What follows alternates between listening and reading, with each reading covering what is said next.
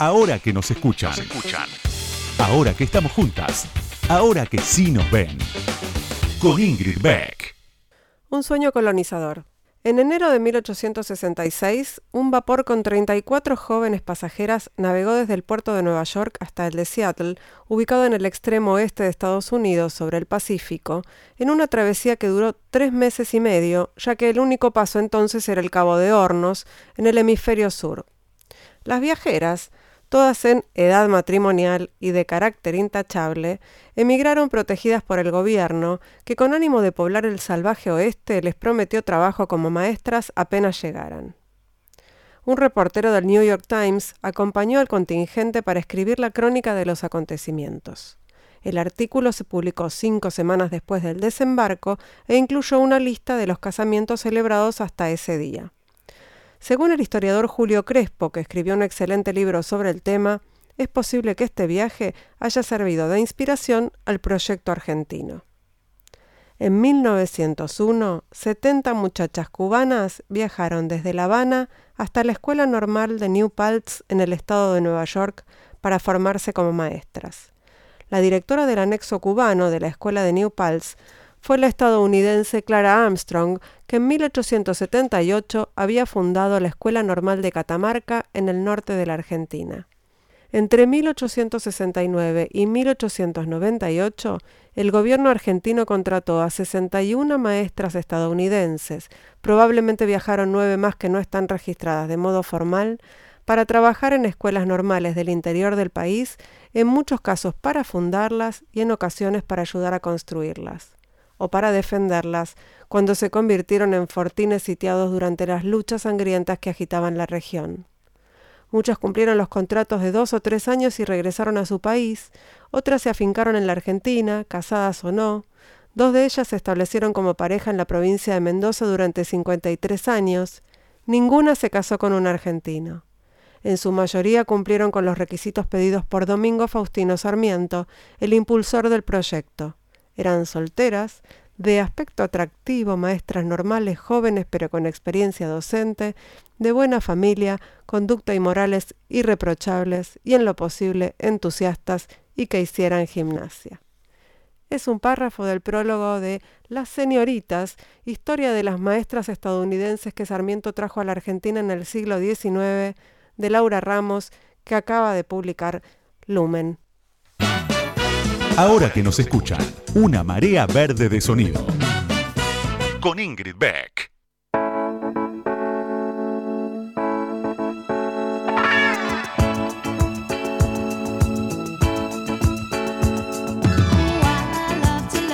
Buenas noches, buenas noches, bienvenidas, bienvenidos, bienvenides a este nuevo episodio de Ahora que nos escuchan. Eh, bueno, después de unos días muy, muy, muy movidos, no me voy a hacer la, la OPA.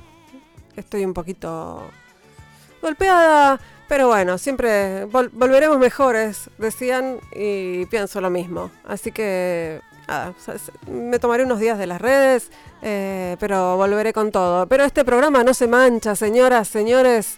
Eh, acá estamos y hoy vamos a hablar de, no vamos a hablar de pandemia, no vamos a hablar de política, vamos a hablar de comer, vamos a hablar de beber, vamos a hablar de vino y de morfi porque hoy, ahora, enseguida vamos a entrevistar a la gran periodista gastronómica, contadora de historias, eh, experta en vinos. Bueno, vamos a hablar con la señora Elizabeth Checa. Ya, no se vayan. Ahora que nos escuchan, ahora que vos me escuchás, te cuento algo más sobre la invitada de hoy. Ahí va.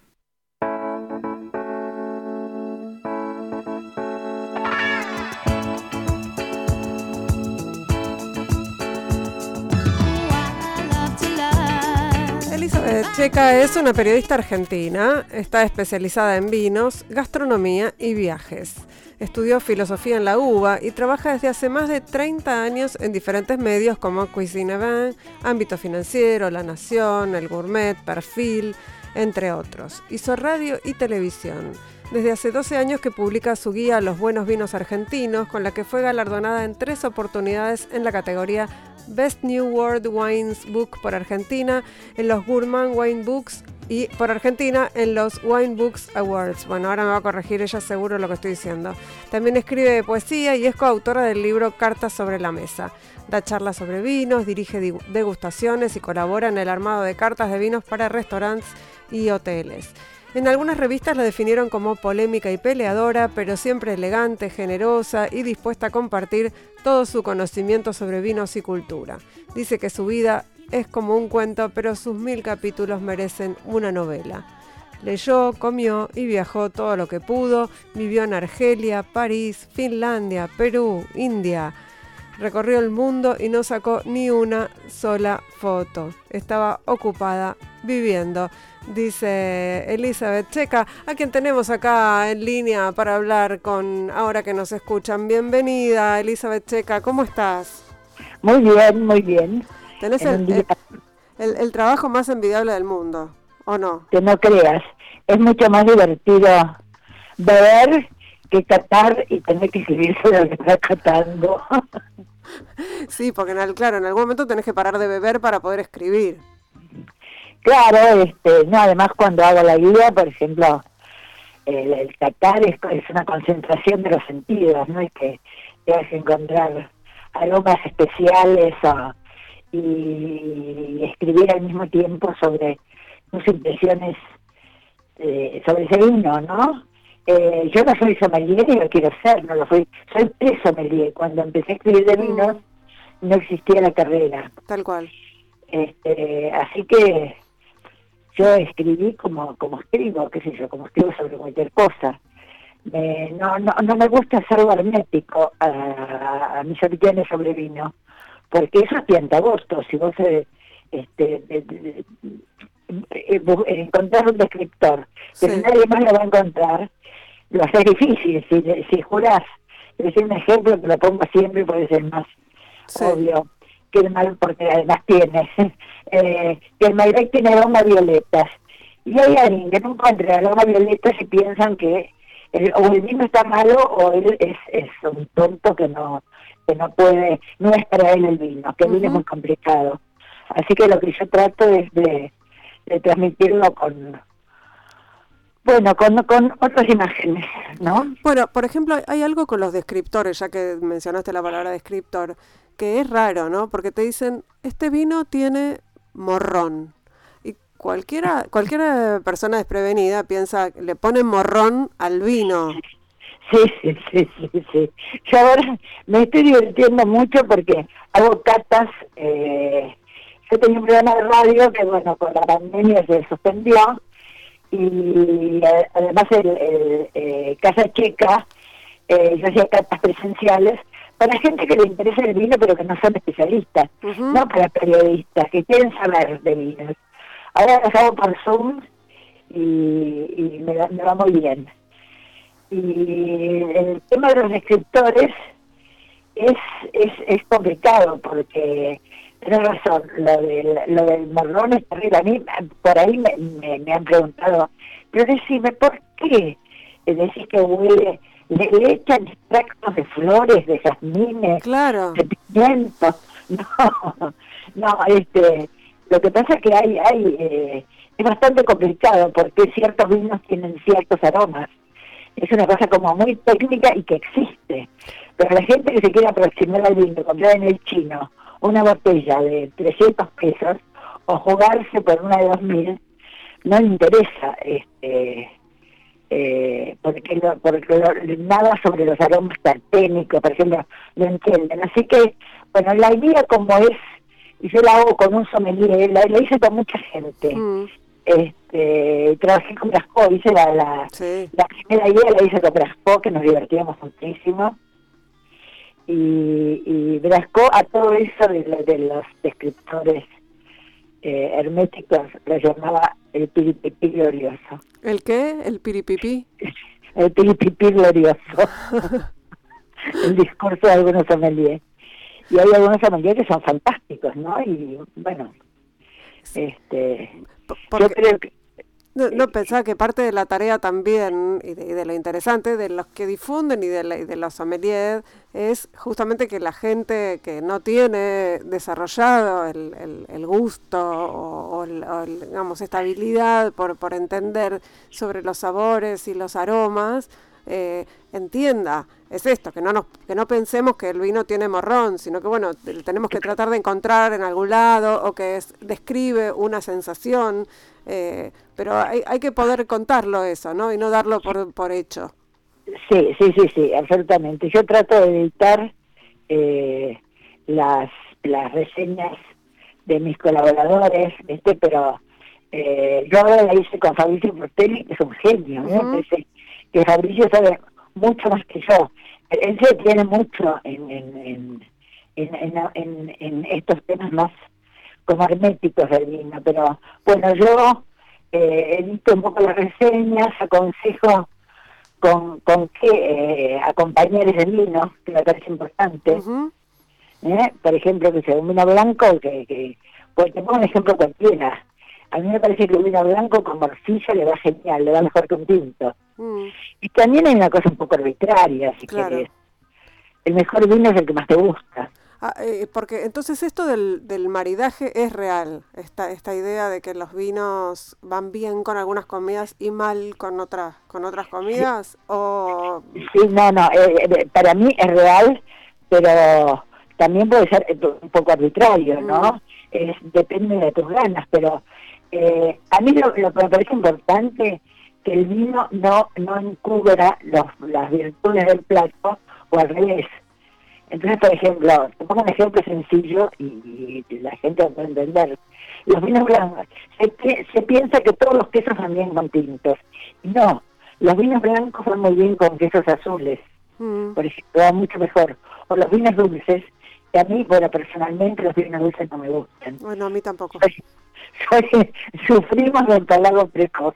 Sí. Aparte de eso del postre y el vino dulce, no, no, no, no, no me parece necesario. Se puede seguir con el mismo vino que veníamos tomando. Sí, se puede seguir, pero, pero por ejemplo, por supuesto que si tenés un buen queso azul y estás tomando una, botella de tinta, no vas a, y si no tenés blanco, lo vas a, lo vas a disfrutar también. Pero si haces la prueba, vas a ver que queda mucho mejor el queso azul con el vino blanco. Eh, Elizabeth, yo dije maridaje, pero me parece que la palabra maridaje a vos no te gusta la detesto. ¿Por qué? ¿Por qué? Porque me parece como un invento eh, snob de los de los 90, por ejemplo, de los 80, de los de los eh, no sé, de, es una palabra que vino de España, de, vino del destape español tipo en dólar. Sí. Y el maridaje, el maridaje no, yo le digo, ¿hay algo peor que un marido? No. hablo de acuerdos, combinaciones, recomiendo platos, probarlo con tal, pero no, no uso la palabra María. Sí, es verdad que es bastante machirura la palabra. Totalmente, totalmente. Y eh, vos, fuiste una de las pioneras en esto de hacer, de hacer periodismo, eh, ¿cómo lo llamamos? ¿Gastronómico? Eh, sí, eh, sí, periodismo, qué sé yo. Eh, yo hice primero periodismo cultural. Sí en, en, en, en, la opinión eh, hace mucho tiempo. Y reportajes, no no es que hiciera crítica de arte ni de, sino reportajes y en tiempo argentino y demás. Y después, como lo conocía Grasco, mm. antes que fuera Grasco super, super gourmet, lo conocía cuando era un abogado y poeta, sí. era un amigo de, de, un, de un marido, que el primer marido que tuve. Mm. Y, y bueno, no, no, no, nos encontramos y él, él hizo en algunos de los viajes que yo ya tenía una revista que se llama Dan. Mi segundo marido, que es un sueco, es, es, sigue siendo sueco y sigue existiendo, pero no es más mi marido. Pero no es más marido, claro. Marida, maridará con otra. No, marido con otra, exactamente. este, un tipo muy inteligente, ahora es muy viejo, pero está lúcido, vive en Barcelona, y bueno, espera que me estoy yendo por las ramas, pero... claro, ¿cómo, habías entrado en el, en el periodismo este de, de, sabores y colores? Lo metí a, a Ben Goldenburg a trabajar con Brasco, y entonces ya hice algunas notas para Brasco, y Brasco me pidió que me encargara de una de un, de un suplemento que se llama Status Bar, me dio un montón de libros, y empecé a escribir, a mí me gusta escribir. Entonces empecé, además me gusta, que sí, creo que soy bastante honesta, me gustan los vinos y me gusta la comida, como creo que todo el mundo. Pero bueno, a todo el mundo hay, gente que no le importa lo que está comiendo, ni lo que está bebiendo, ¿no? Es una generalización un poco superficial. A casi todo el mundo, a mucha gente.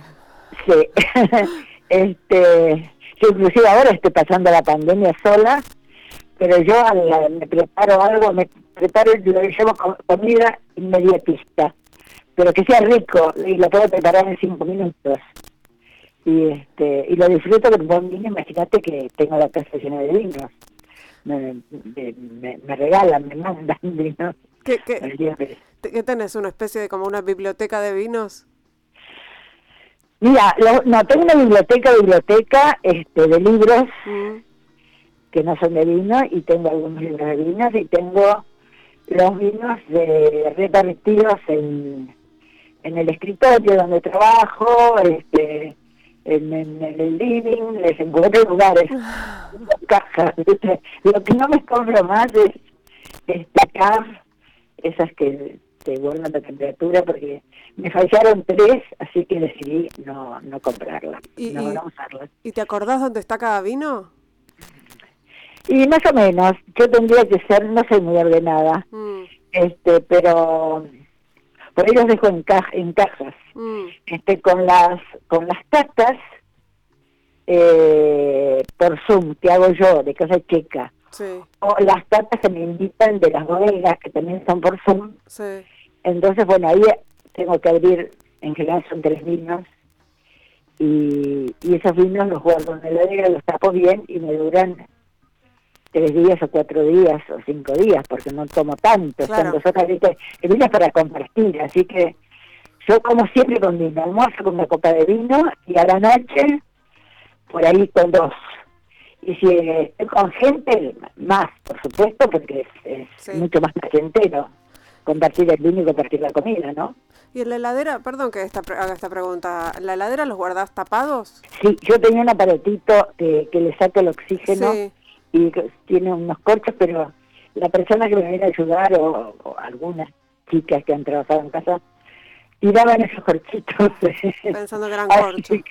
Así que, lo que hago es, es ponerles el corcho y hay unos aparatitos que los, los tapo bien, los tapo bien. Bien.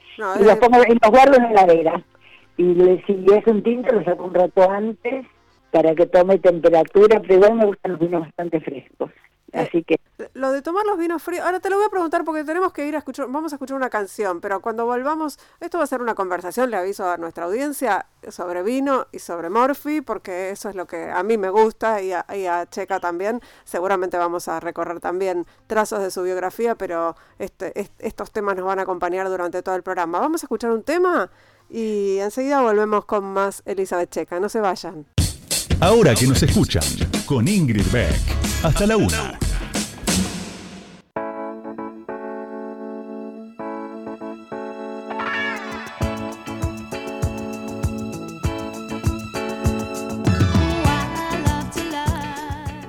Esto es ahora que nos escuchan, esto es el segundo bloque y estamos conversando con Elizabeth Checa, que bueno, es periodista, es periodista de vinos, eh, es, es filósofa. Es, ¿Sos filósofa o estudiaste filosofía? Estudié filosofía, me faltan los tres griegos y, filosofía contemporánea. Cuatro materias que jamás voy a dar porque si me olvidé de filosofía moderna, no, no puedo dar filosofía contemporánea. No, pero me gustó mucho estudiar filosofía, pero además mientras tanto viajaba, así que interrumpía, tuve hijos, tengo dos hijos, este, tampoco, yo trabajaba, ¿sabes dónde trabajaba? ¿Dónde? mucha gente no lo va a creer, pero fui una de las primeras, no, no había mujeres en ese momento, en tribunales. Ajá. ¿Eras eh, administrativa en tribunales? administrativo, empleado de tribunales auxiliares se llaman. Entré como pinche, se llamaba pinche. Sí. Y, y, había otra mujer ahí, eh, era bueno, cuando entré a la facultad, cuando salí del colegio, mi padre trabajaba en tribunales y yo quería trabajar, me conseguí ese trabajo. Primero era un juzgado federal este, y trabajaba con una con una niña que era Laura Damiano, que se llamaba, me acuerdo, era mayor que yo, pero a las dos nos gustaba mucho la poesía y la literatura y poníamos expedientes este, para taparnos este, y hacíamos poesía, cadáveres exquisitos, como los surrealistas. Qué genial. Y después fui a un, a un juzgado criminal de menores. Y y me gustaba ese trabajo, pero ahí era medio aburrido y la gente, lo que, lo que sí me acuerdo, que cuando empecé a trabajar en el Palacio de Justicia, sí. eh, en la en, la en el patio, en una ventana, en el séptimo piso, en el, quinto piso, empecé a trabajar. Y de una ventana de enfrente, de atravesando un patio, había nada más que varones que chicos. Sí y me, me hacían señas, era, era como, me miraban mucho, pero no, no porque fuera eh, una bomba, sino porque... de las pocas. De las poquísimas mujeres. Después trabajé con Carmen Argibay, que era secretaria letrada, mm. y este que era una mina bárbara y que le gustaba mucho la música como a mí, así que íbamos a conciertos, pero en realidad yo eh, como periodista quería trabajar en, en, policiales, pero me, me gusta mucho la, novela policial y bueno, todos los casos era fue interesante. A mí me dicen, ¿cómo podés trabajar en tribunales vos? ¿Y qué? Bueno, son, las trayectorias de cada uno, ¿no? Al final todo te, te, te, va armando. sí, me fue, me fue armando. Además, ¿sabes por qué? Me encantaba porque con esos viajes que hice que viví un año en Argentina, me daban un año de licencia sin goce de sueldo en tribunales. Yo volvía de Finlandia, pero tenía mi trabajo en tribunales. ¿Y? Después cuando empecé periodismo, este que casi al final de mi, de mi matrimonio con el sueco, este, trabajaba en tribunales y hacía periodismo, lo hacía en casa como colaboradora. Empecé con Blas y para Tiempo Argentino y, y para la opinión y aproveché viajes para hacer notas. Me gusta mucho escribir sobre viajes. Y, y, cuando viajabas, eh, estaba entre tus, tus actividades la, la, la, gastronomía, digamos, probar la comida del lugar y todo eso. Hay, hay mucha gente que eh, busca comer eh, lo que conoce, ¿no? En, en los lugares a donde va, aunque sean lejanísimos. Sí, claro, como comerte una hamburguesa de vaca en la India que te miran mal porque la vaca es sagrada. No, yo, yo, este, yo intenté siempre, pero no, no, era mi profesión periodismo de gastronomía ni nada. Pero los primeros viajes, que te cuento, eran viajes bohemios y después tuve viajes por la profesión, que bueno, estuve cinco veces en Champagne, iba a Francia, este, a Portugal, me nombraron, a vos te voy a divertir esto me nombraron caballero de Oporto con, con Fabricio Portelli como yo Y yo dije, caballero no, cabaleira. Cabaleira, claro. Me dijeron, no, no, no, cabaleira no existe. Bueno, lo inventan. Claro, usted también es caballero. Yo estaba, viste, en, en, en, en Oporto, que es un lugar increíble, no me puedo quejar. Este, viajé muchísimo por, por el trabajo eh, cuando me convertí en periodista. Pero nadie me quita lo bailado de los viajes bohemios. Por supuesto. Eh, Elizabeth, tengo un audio tuyo en donde hablas del crecimiento del vino en la Argentina que quería que escucháramos juntas para hablar sobre el tema. ¿Puede ser? Sí, sí, cómo no. Cuando yo empecé a escribir de vino en Cuisine Van, había muy pocas bodegas. Habrá habido 20 o 30. Me acuerdo las primeras bodegas que conocí fueron Sutter y Bianchi. Y después fui recorriendo y me encantaba ver todas las tareas minuciosas, porque dicen que el vino lo hace el terruño, por supuesto, la tierra. El vino nace en la vid. Pero me gustó la poda, por ejemplo, fui a un seminario de poda en el Tiner que entendí cómo con la poda se diseña un vino. Y yo creo que soy una testigo privilegiada porque asistí al crecimiento del vino en Argentina.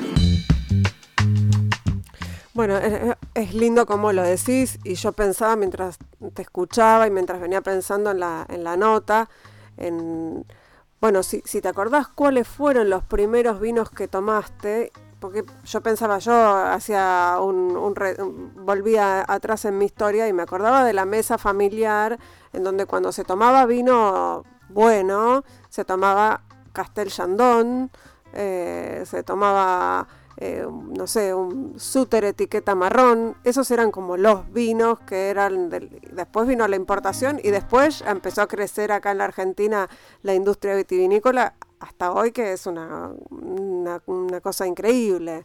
Eh, ¿Vos te acordás cómo, cómo fue la primera vez que tomaste vino? ¿Cuáles eran los vinos que tomabas al principio?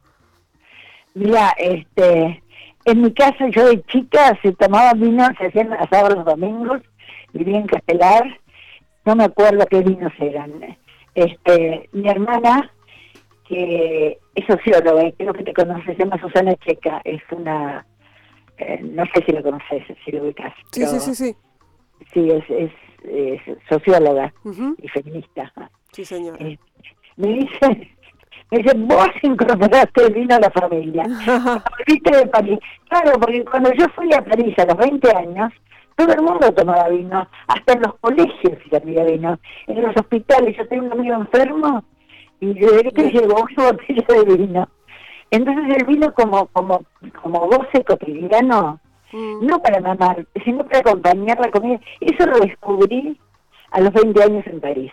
Y bueno, y cuando, cuando empecé a tomar vinos antes de trabajar en esto, tomaba los tomaba el rincón famoso de López que yo trataba de recuperar López y tomaba vinos salteños que me encantaban con el sueco este y, me acuerdo las mis primeras exploraciones mis primeras notas cuando yo te hablo de la de la poda me encantó porque además pues a una mujer le das una tijera ¿viste?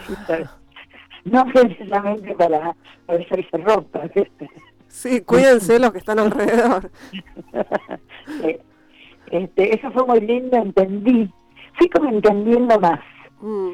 Entendiendo no teóricamente, sino yo creo que tratando el espíritu del vino y por qué es así y no así. Mm. Entonces, este, me acuerdo, y, tengo un poema sobre eso en mi última guía, sobre el Merlot que me, que me hizo conocer eh, don Roberto, eh, don Raúl de la Mota, mm que era un tipo genial, y que fui a la bodega Weiner y me hizo subir y mirar por una escalerita, mirar el tanque y le hablaba al merlot como si fuera una persona. Negro, ¿cómo estás? Y probé y desde ese día me, me emocionan los merlot.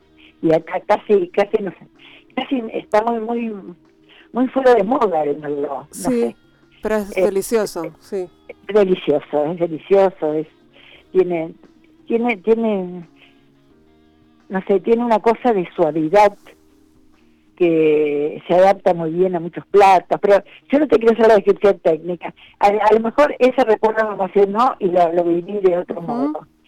Y este, bueno, y en, después en Argelia conocí el Cirá, que me encantaba, y, y porque fui a Argelia después de la, de la independencia, por supuesto. Yo que en, mis primeros viajes a París y las manifestaciones este, para que triunfara la, en apoyo A, la, a, la, independencia argentina, van a decir, pero ¿cuántos años tiene también? no, no importa. Eh, y, y, ¿Cómo ves ahora? Eh, bueno, no, te voy a preguntar otra cosa antes, porque vos estás hablando de que em, empezaste a hacer notas, empezaste a escribir sobre vinos y empezaste a recorrer bodegas, y se me ocurre que no, como eh, no había muchas mujeres haciendo eso. De hecho, eh, todavía hoy nos cuesta, cada vez menos, ¿no? Pero nos cuesta desterrar la idea de que, por ejemplo, las mujeres tomamos vino blanco o rosado y los varones toman tinto, ¿no? Hay como... No, y además, ¿sabes qué? El prejuicio peor que eso todavía, eh, que nos gustan los vinos dulces. Ah, bueno, no, eso es peor, tenés razón. Eso es peor. Eh, yo digo, no, este, hay muchos tipos y si les gusta lo dulce, porque es el sabor más fácil. Es el sabor de la leche materna, el sabor dulce. ¿Sabes? Este, así que, no, y después me acuerdo de las primeras bodegas que visité en San Rafael, eran Bianchi y Super, que se peleaban por... Yo llegué muerto de frío de Mendoza a San Rafael y, se peleaban los Sutter y los Bianchi por agasajarme, ¿no? Sí. y me hice amigas, sobre todo las Bianchi, este, sigo siendo amiga de, bueno, ya, ya Don Enzo está muerto, que pero me, me encantó, fui muchas veces a San Rafael, descubrí, yo descubrí bodegas, por mm. ejemplo. ¿Por ejemplo cuál? Eh, que ahora no es el mismo dueño, pero eh, Finca Lanita. este, y yo venía de San Rafael, me, me, el dueño, que entonces era Manuel Más, me llamó por intermedio de un amigo mío que no tenía nada que ver y me dijo, mira, tengo una bodega, podés pasar. Bueno, tengo que San Rafael. Y fue un viaje como de road film, ¿viste? Mm. Era una calle cruzado. Qué maravilla. Yo estaba escribiendo para el cronista y para Cristina en ese momento. Y yo, bueno, si me gustan los míos, o si no me gustan, no escribo. y lo sigo haciendo, ¿eh? ¿Y te gusta? No sé si se, no sé si será arbitraria, pero ¿Pero y te gustaron en ese momento? Y me gustaron, no sé si me gustaron porque ya me gustaron tanto. Salimos a caballo a recorrer la finca. No, en un surki, en un surki.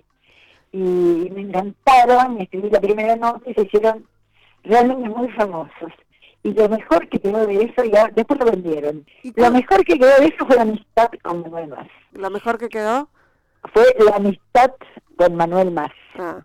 Pensaba mientras hacías la descripción de la situación que además cuánto tiene que ver con el placer de tomar vino toda la experiencia alrededor, ¿no? Entonces no es lo mismo es eso que te lleven en un Cadillac rosa y llegues a la bodega y te muestren o le hablen al merlot y te lo den de probar que eh, descorcharte una botella eh, X que compraste en el súper y, te la tomas, eh, no sé, en cualquier circunstancia. Pero también en esta, en esta profesión y en estos merodeos hay cosas muy aburridas, porque cuando yo hace mucho tiempo visito bodegas, mm. Exacto ahora que la cosa cambió con las técnicas, que se usan huevos de cemento en lugar de, tanques de aluminio, pero viste una bodega y viste todas. Claro que empieza, bueno, acá la vara, acá las uvas que se dirigen a mano. Bueno, todo ese discurso me aburre. Y me di cuenta, yo estuve en San Francisco, viendo, en el mapa, viendo una bodega, y le digo, y ahora me van a mostrar, hay que esperar, con, también era como un rato porque en San Francisco, fui al Napa con una especie de hippie viejo, tenía, que me parecía muy, que tenía unas luces, un día de sol, y, y, tenía, era como un bar de terciopelo rojo, el, el, el, auto, bueno. Y yo la vi y dije, qué plomo, estaba cansada de llegar el día anterior. ¿Y sabes cuál fue la experiencia con la bodega? Me hicieron probar los vinos, nada más. Y nada más. Estuvo bueno. Y que es la verdad. Es la verdad. Excepto, bueno, hay bodegas que son muy lindas y muy espectaculares, eh, acá y en el mundo, ¿no? Pero la visita obvia de la bodega para los periodistas ya está, ya está. y para los que fuimos poco nos queda todavía una, una experiencia por, por vivir. Vamos a ir a una a escuchar otro tema y seguimos charlando aquí con Elizabeth Checa, que nos queda un montón para conversar. Así que no se vayan. Elizabeth, vos tampoco. Estamos aquí en ahora, estamos en ahora que nos escuchan en Radio con vos. Ya volvemos.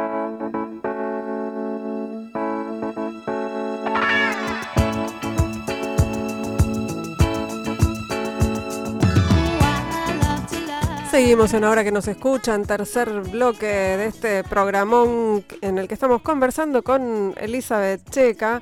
Elizabeth, hace un tiempito hablaste de, bueno, que no hay división de tareas entre hombres y mujeres y quiero que, que lo escuchemos juntas. ¿Querés que lo abra yo? ¿Querés que lo abra? ¿Lo querés abrir? Abrilo vos, ¿Lo abro yo? ¿Es una tarea de hombres o de mujeres abrir el vino? Bueno, yo lo abro en casa siempre porque además me entiendo. Este, yo lo abro. Vos lo abrís. Pero no hay tareas de hombres ni de mujeres, por favor. Muy bien, me parece bárbaro. Linchen en Plaza de Mayo. Está- Bueno, cuántos mitos, ¿no? Hay que, hay que ir desterrando en relación con, con el vino y con la gastronomía, en relación con la, con la división del trabajo sexual. Porque, Sí. dale, lo de descorchar el vino es una, pero, pero hay un montón, lo que vos decías, el vino dulce. Yo estuve yendo a algunas catas virtuales y la verdad es que la mayoría somos mujeres eh, interesadas en, en conocer eh, la experiencia de, de tomar vino de, de- como con más con más conocimiento, con, con más Sí. información. Sí, de meterte en el alma del vino, yo te diría. No es solo una cuestión teórica, que, que, que, que- que- que cada vino sea un viaje. Además, este, es bastante interesante ver la evolución de los vinos argentinos, porque este, hace un tiempo, como en los 90, los vinos, los tintos, eran súper maderosos, oscuros, con mucho alcohol, eran tremendos. Y después la cosa se fue eh, modificando, ¿ya? Eh, a mí no, no me gustan los vinos que se, se, se percibe demasiado la madera. Por ejemplo, Y- no sé, no, no, no, no, no quiero quemar a nadie. no, ahora. no, pero digo las uvas, por ejemplo. No, no, este, Estás hablando de, de marcas, no de uvas. de- no, claro, no, de- que, que, que, que un vino, eh, un Malbec esté tapada la, la frescura frutada de, la, de, de- de- de las uvas con madera de eh, madera, aunque sea de roble francés carísimo de primer uso, entonces eh, el vino va a tener esos aromas que tiene la madera. claro. tabaco, vainilla, honor, esos aromas y además no, no, me encontrás solo madera. Entonces cuando la gente me dice, mira, para mí está bien este vino, habría que dejarlo un tiempo porque después de un tiempo se van como integrando Sí. los componentes, ¿viste? Este, porque tiene muy, tiene demasiada madera, se, se percibe demasiado la madera y me contestan, este, a mí me gusta la madera. Muchos me contestan, sobre todo hombres. Ajá. Y yo le digo, entonces, ¿qué te gusta más, la madera o el vino?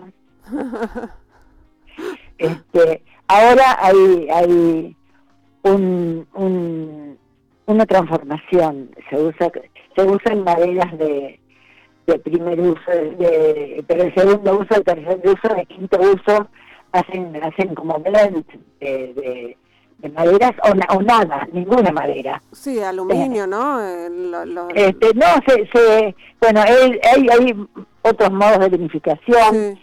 en piletas como antes, que antes las piletas estaban revestidas de epoxi, ahora ni siquiera de epoxi, en los huevos, que los huevos de, de cemento les da una, una,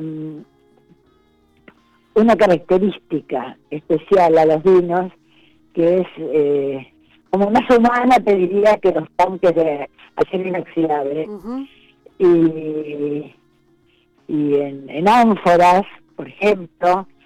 eh, así que han cambiado mucho. La madera no es protagonista. Hay algunos vinos muy caros que tienen madera, porque la madera también tiene un sentido. En Bordeaux todos los vinos pasan por madera, pero una cosa es, es que, los complete, que los com- complejice, pero este, otra es que los tape completamente, ¿no? Bueno, acá se empezó a usar madera nueva eh, francesa o americana como en los 90 y ahora se está se está atenuando ese ese ese, ese estilo Y, y- y si tuvieras que, que elegir así tus, tus uvas favoritas, ¿cuáles serían? Ay, me, me gusta que bueno el merlot por motivos Sí. sentimentales si querés Sí. me gusta porque me parece que va muy bien con muchas cosas pero me gusta cada vez más el pinot noir El pi- Ay, me, me, me estás leyendo la mente. Yo estoy con el Pinot Noir y con el Cabernet Franc. Estoy. sí sí el Cabernet Franc está muy de moda mm, es como más más este herbáceo más más amable que el Cabernet Sauvignon sí. este, Y me parece que hay buenísimos Cabernet Franc. Y además está muy bien porque son son cosas que no existían. La verdad es que se les da bola acá en, en, Argentina. Pero en el Pinot Noir encuentro, encuentro unos matices extraordinarios. ¿Y te, ¿Y te fuiste cambiando de uva a lo largo del tiempo? ¿Te fuiste como entusiasmando más con una y tomando un, cierta uva durante un tiempo y después te pasaste a otra o sos leal? No, yo pruebo todo, pero me gusta, este, me gustan los pinot noir que no sean, cuando dicen tienen frutillas, a mí me gustan los pinot noir que sean un poco eh, decadentes, eh, que tengan un poco de, de, aroma a, tierra, hongos que tengan esa sensualidad. ¿Y, y, qué pasa con Sensualidad la... Sí. Y, y hay, hay otras uvas que son como, por lo menos para mí, bastante nuevas o que están teniendo ahora un, momento, ¿no? Como la garnacha. Eh, yo no las había escuchado nombrar antes. Sí, yo las conocí en, la garnacha, es, eh, es del sur de, Francia, que es la Grenache, y de Cataluña. Eh, es muy es muy agradable. Y acá la están usando y además usaba en vinos comunes. Yo una vez dije Garnache en un programa de con el gato, pues sí, con el gato Sí. Y me dijeron, corten, corten, corten, ¿qué dijiste? Y dijiste, y dijiste una cosa que no se puede decir en la tele, que Garnache, carchar. pero no, no, pero sonaba, sonaba uva berreta, eso sí. Sí, y bueno, Tatena sacó eh, un Grenache, Ajá. Grenache creo que era, le puso en francés y queda más, más paquete. Pero hay muchos garnachas, ahora hay unos vinos de la Liga de, de Enólogos, que son enólogos muy jóvenes, con vinos sin madera, vinos muy naturales, y ellos están usando garnacha y me parecen fantásticos. ¿Y, ¿Y qué otra uva nos puedes ayudar a descubrir, Elizabeth? La criolla. Ah, sí. La criolla tiene algo, yo, este, eh, me hace recordar algunos buenos, me gusta mucho uno, unos de Salta, que hacen en el seco. Me recuerda un poco como a, un Pinot Noir más rústico. Mm. Pero bueno, esas son mis asociaciones, ¿eh? no, no, que no que no que nadie vaya a comprar una botella de, de, de criolla del Esteco y busque la rusticidad no sé. Lo, lo que te, te, lo expreso como puedo pero no no no es palabra santa la mía ni mucho ni quiero que lo sea ¿Y con qué lo acompañamos? Porque siempre hablamos de acompañar la comida con el vino y a veces pienso que se puede acompañar el vino con la comida. O a mí, por ejemplo, me gusta tomarme el vino a veces como aperitivo, solo. A mí me gusta mucho tomar, y siempre lo hago, solo también, aunque sea media copa, pero también ahora que trabajo en casa todo el tiempo, este, me gusta tomar un blanco como aperitivo. Y, y el, el, la criolla, ah, ya que nos la, nos la recomendaste, ¿con, qué, qué, podría ser el acompañamiento? ¿Con qué te imaginas que podríamos, que podríamos comer? Según, según la densidad que tengan, ¿no? bueno, la criolla me gusta con empanadas, con empanadas salteñas, porque me porque asocio con, con, con, salta, por ejemplo, con el esteco, es una bodega genial. Este, eh, y en cuanto a los pinot ¿sabes qué? Se adaptan, se adaptan a muchas comidas, a muchos platos. El pinot noir lo podés, eh, podés acompañar una trucha, por ejemplo, una trucha en manteca con almendras, un plato medio vintage que hacía ahora con Caro en, el tomo uno, mm. este, podéis tranquilamente porque es como tiene mucha sutileza el Pinot Noir. Sí, sí, ahora estamos en pandemia, ¿no? Pero cuando se abran las, las fronteras y nos den de vuelta los pasaportes, eh, ¿qué, ¿qué, te gustaría hacer? ¿A dónde te gustaría ir? Y yo quiero ir a Madrid porque tengo un hijo y tengo nietos en Madrid. Mm y conozco mucha gente y de Madrid voy a, Rioja y por ahí me gustaría volver al Porto, este, a Barcelona y bueno, pero a mí tengo un hijo que se llama Federico Oldenburg. Ah, sí, es, un, es conocido. súper conocido y mm, es hijo del sueco, hoy que vive en Barcelona. Y, y, tengo otro hijo que tiene un food truck en Lobos. Este, ¿En Lobos? sí, cocina genial y además fue periodista, escribe muy bien y es pintor, pintor fantástico. hay que ir a eh, probarle, hay que ir a probar la comida del food truck. Sí, totalmente, porque además tienen como un localcito que es un, patio ahí a, media cuadra de, de, la Plaza de Lobos y hace cosas riquísimas, deliciosas, cosas sencillas, ¿no? Pero de pronto pone algún plato oriental que a la gente de Lobos les encanta, descubren cosas, ¿viste? O sea que Madrid, Barcelona, Lobos. Madrid, Barcelona, Lobos, ahí están mis, mis amores, dice. Y no puedo ir, yo quería ir y nunca volví, pero eso es una historia muy larga, que si querés, algún día almorzamos juntos y te me, me encantaría, pero ¿a dónde? Este, Argelia. Argelia. Sí, me imagino que ahí hay una historia Sí, sí. Una historia súper interesante para contar que sí, nos quedan tres minutos creo de programa, así que no no, no da para no, No, quiero escribir una novela sobre eso. No, no, no, no la vamos a, no la vamos a contar en No, por favor. En dos minutos. ¿Y algún lugar que no conozcas? ¿Hay algún lugar que no conozcas? Sí, me muero de ganas de ir a Sicilia. No conozco, conozco, no, eh, conozco el norte de Italia, pero no conozco Sicilia qué, qué, qué extraño, ¿no? Porque... Y porque no eran, porque mis viajes, bueno, las de la bohemia eran como para, no seguía mi marido, y además este después me quedaba, me quedaba en el me quedaba en un lugar, pero los otros viajes de, trabajo, si me invitaban a Benítez y en Verona, yo no, yo tenía que volver a trabajar, no podía irme a Sicilia, claro. eran viajes muy, muy cortos, no sé, Ah, y otro lugar que, también quiero conocer sí. es Eslovaquia, Praga. Praga. Sí.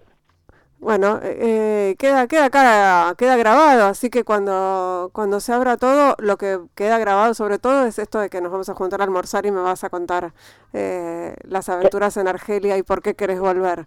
Sí, ¿sabes dónde? Yo descubrí muchos lugares, muchos restaurantes también. Eh, descubrí Oviedo, uh primera nota. Descubrí Don Julio cuando no Don Julio, porque vivo enfrente a 100 metros. La parrilla, ¿viste? Que salió... Sí. ¿Viste Ratatouille? Sí, sí, sí. Sí, la vi, por supuesto. ¿Te identificaste con el con el crítico? No, no, no, no soy, no soy maniática. Depende del humor y de tantas cosas. ¿Tenés la guía? Eh, no, no la tengo, pero me la voy a conseguir. Porque es un, elemento imprescindible. Ahora que soy una muy interesada en la, en, la, en los vinos y, la, pero siempre me gustó tomar y, y, ahora me puse un poco más eh, precisa en lo que quiero tomar y me puse a investigar un poco más, así que me viene fantástico. Bueno, por favor, si cuando la tengas, fíjate que lo que más me gustó hacer fueron mis poetas, mis versitos. Ah, bueno sobre el Pedernal, el Valle del Pedernal, que me gustó, y otros sobre los fines patagónicos. Serán, serán leídos con, con muchísimo placer, eh, Elizabeth Checa. Muchísimas gracias por esta nota aquí en Ahora que nos escuchan. Espero que pronto podamos brindar en vivo y en directo. ¿Te puedo decir una cosa sola? Por supuesto. Que hay eh, investigaciones que dicen que las mujeres tenemos más capacidad de detectar aromas y sabores que los hombres. No se sabe si es por una cosa hormonal o este, antropológica. Los varones cazaban y las señoras en las cavernas este, cocinaban, Y entonces eso de probar y oler eh, quedó para siempre. Bueno, eh, muy buen dato, excelente y, perfecto para este programa. Así que muchísimas gracias Elizabeth por este rato. Un abrazo grande, chao. Nos vamos con Fiona Apple, Everyday. La estoy pisando, Fiona, bueno, ¿qué va a hacer? Hermoso tema. En la operación técnica estuvo Lucas Rodríguez Perea, en la musicalización Sergio Cirigliano, en las redes Laura Petraca y en la producción Mariana Boca. Nos reencontramos el próximo miércoles a la medianoche, aquí en Radio Con Voz.